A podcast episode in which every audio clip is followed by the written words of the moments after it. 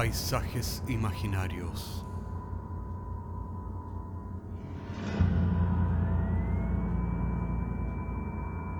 Una producción Cortés Rojas.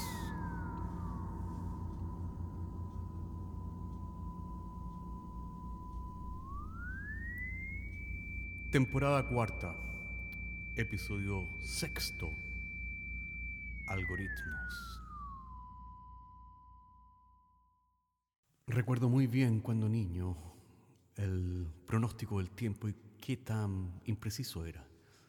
Y esto porque eh, los sistemas atmosféricos y meteorológicos son caóticos y pequeñas variaciones en algunos parámetros, por ejemplo, corre un poquito más de viento o la temperatura es un poquito más alta, producen como, eh, como resultado final algo completamente distinto. El efecto mariposa le llaman. Hoy en día, eh, organizaciones como la Meteorological Office del Reino Unido tienen un poder computacional tan grande eh, que pueden predecir estos sistemas caóticos con un porcentaje de éxito de más del 99%.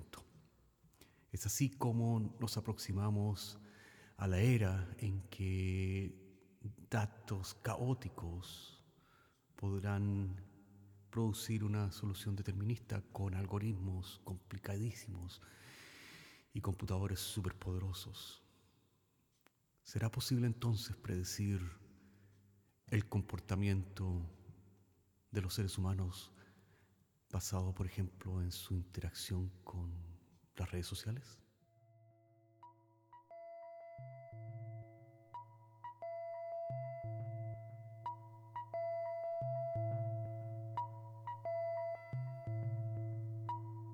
Crucé la calle sin preocuparme del tráfico abrumador.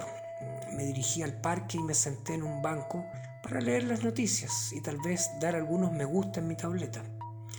Pero estaba distraído ya que hacía calor y no corría viento.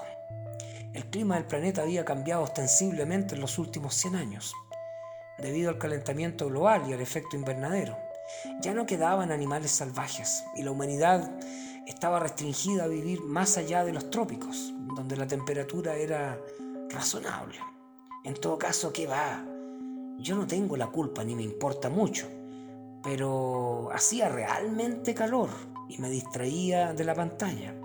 Así que decidí acercarme al carrito de helados y pedir sin vacilar un barquillo de vainilla simple.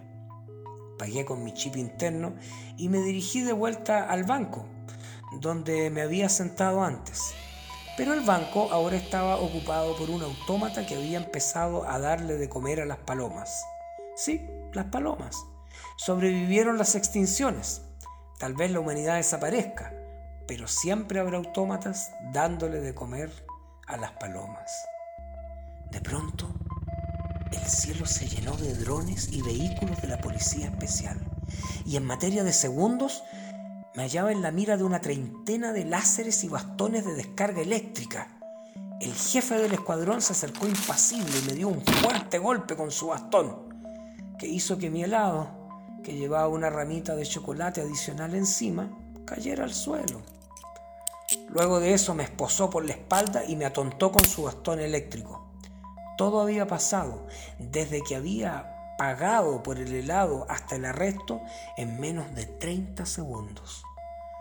Perdí el conocimiento mientras me arrastraban al vehículo de la policía. Lo último en mi memoria, la ramita de chocolate y mi helado. Desperté en una celda de alta seguridad, con circuito cerrado de televisión. No estaba seguro de qué es lo que estaba pasando. Seguramente había sido algún error en la base de datos. Yo, que ni siquiera había robado dulces en el supermercado cuando era un niño. Se abrió la puerta y un agente de la policía entró en la celda. Me miró unos instantes y luego empezó a mirar su tableta, leyendo en silencio la información de la pantalla, pero moviendo imperceptiblemente los labios. Después de algunos instantes levantó la mirada y me dijo, Ciudadano Gabriel Jiménez, 147652. La República lo acusa del crimen del gobernador provincial con probabilidad de un 95% la acción de pedir el helado en el parque con la barrita de chocolate. Nuestra evidencia incontestable. Claro, ahora lo entendía todo. Luego de la última pandemia durante el siglo pasado, las redes computacionales se habían vuelto cada vez más poderosas, al punto de que cada ser humano y sus actividades podían seguirse vía Internet. Lentamente, conocidas plataformas de redes sociales empezaron a profitar de esta información.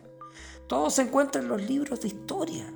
Soy asiduo a la historia, así que recuerdo los detalles de cómo hubo escándalos e intenciones de regular qué información era privada, pero cómo finalmente eran mucho más importantes los poderosos consorcios y el dinero. El paso siguiente fue la continuación natural de este proceso.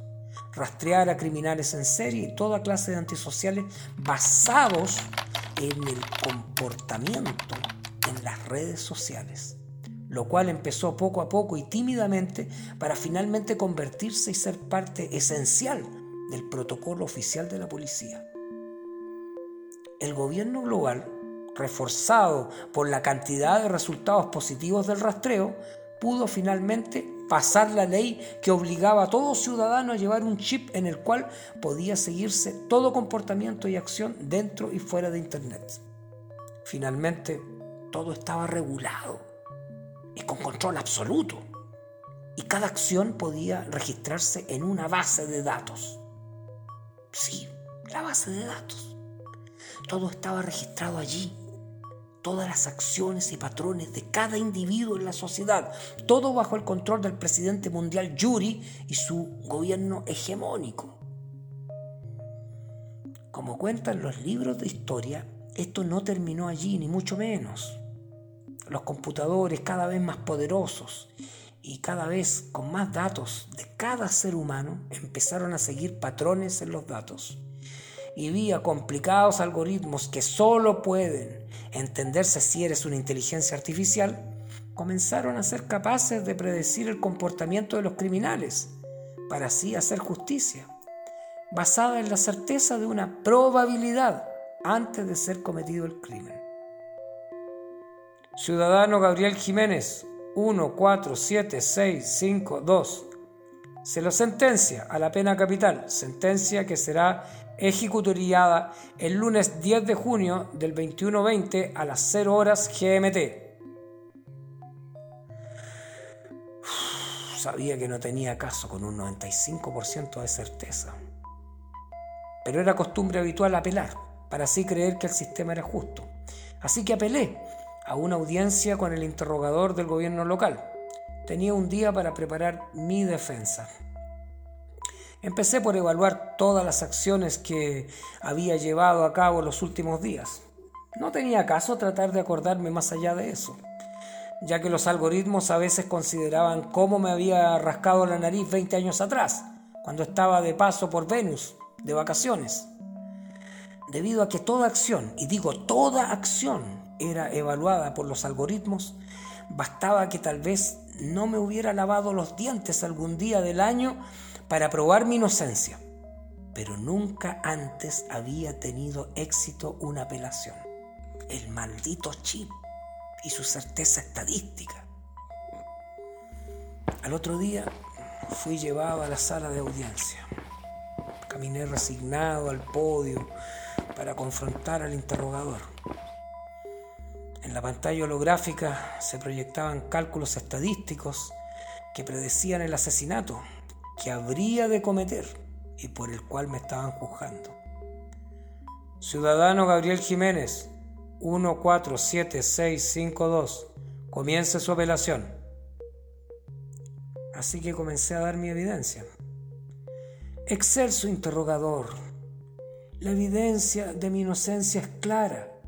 La pasta de dientes que compré la semana pasada no era la que yo quería comprar, sino la única que estaba en venta cuando fui a la tienda. No al lugar, ciudadano. La tienda del lado tenía la marca que usted originalmente quería comprar. Excelso interrogador. Ayer salí 30 minutos más tarde al trabajo porque olvidé el disco con la información del cliente había preparado todo de antemano para llegar a la hora. No al lugar, ciudadano. la noche anterior usted colocó el disco debajo del resto de los discos para así olvidarlo la mañana siguiente. El interrogatorio siguió por horas y horas. Incluso mencioné que cuando era niño, en el zoológico, me había acercado a los elefantes y uno me había dado una trompada en la cabeza. ¿Qué puede haber sin menos propósito en eso? ¿Qué puede ser aleatorio en el algoritmo? No al lugar, ciudadano, usted se acercó sin medir las consecuencias al perímetro de seguridad de los elefantes. Su mente infantil mostraba claros signos de tendencia al crimen, como se ve en este cálculo de probabilidades que resultaron de esa acción. Estaba seguramente condenado. Tenía infinitas acciones aparentemente aleatorias que seguir argumentando como evidencia, pero sabía que todas ellas iban a ser refutadas por la implacable base de datos, donde cada pequeño detalle contribuía a las probabilidades finales. Estaba por darme por vencido cuando me acordé del helado. Excelso interrogador. Ayer decidí comprar un helado. Lo quería de barquillo de vainilla simple. Recibí el helado con la adición de una ramita de chocolate de la que no tuve tiempo de darme cuenta porque llegó la policía y me arrestó antes de que probara el helado. El interrogador miró su tableta y los cálculos. Comenzó furiosamente a recalcular las probabilidades. Cuando hubo terminado sus ojos mostraban incredulidad. Tomó aire y rehizo los cálculos. Finalmente me miró. Ciudadano Gabriel Jiménez, 147652.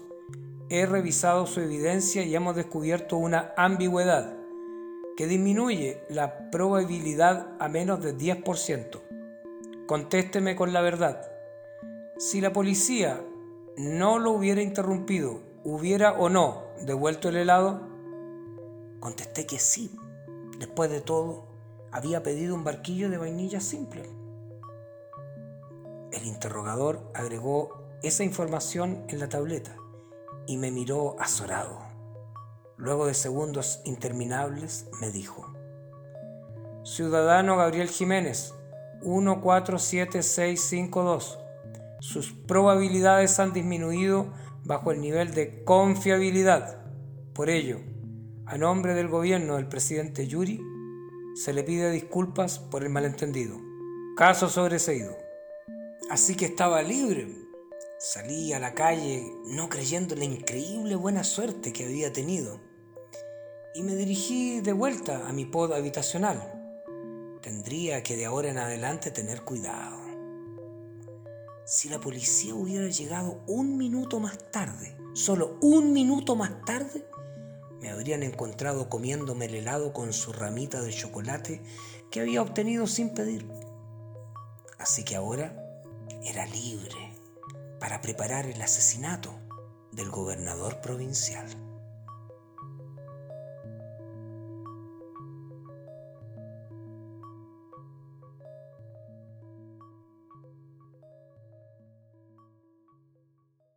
Yo pienso que el presidente universal Yuri está equivocado,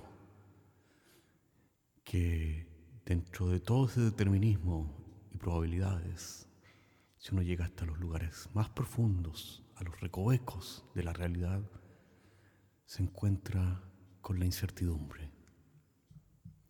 Y eso es lo que nos hace vivos. Hasta la próxima semana.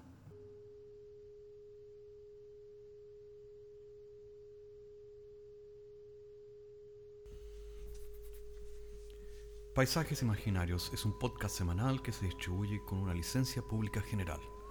Puedes encontrarnos en iTunes, Spotify o donde quiera que escuches podcasts. Contáctanos a paisajes.caco.cl. Hasta la próxima semana.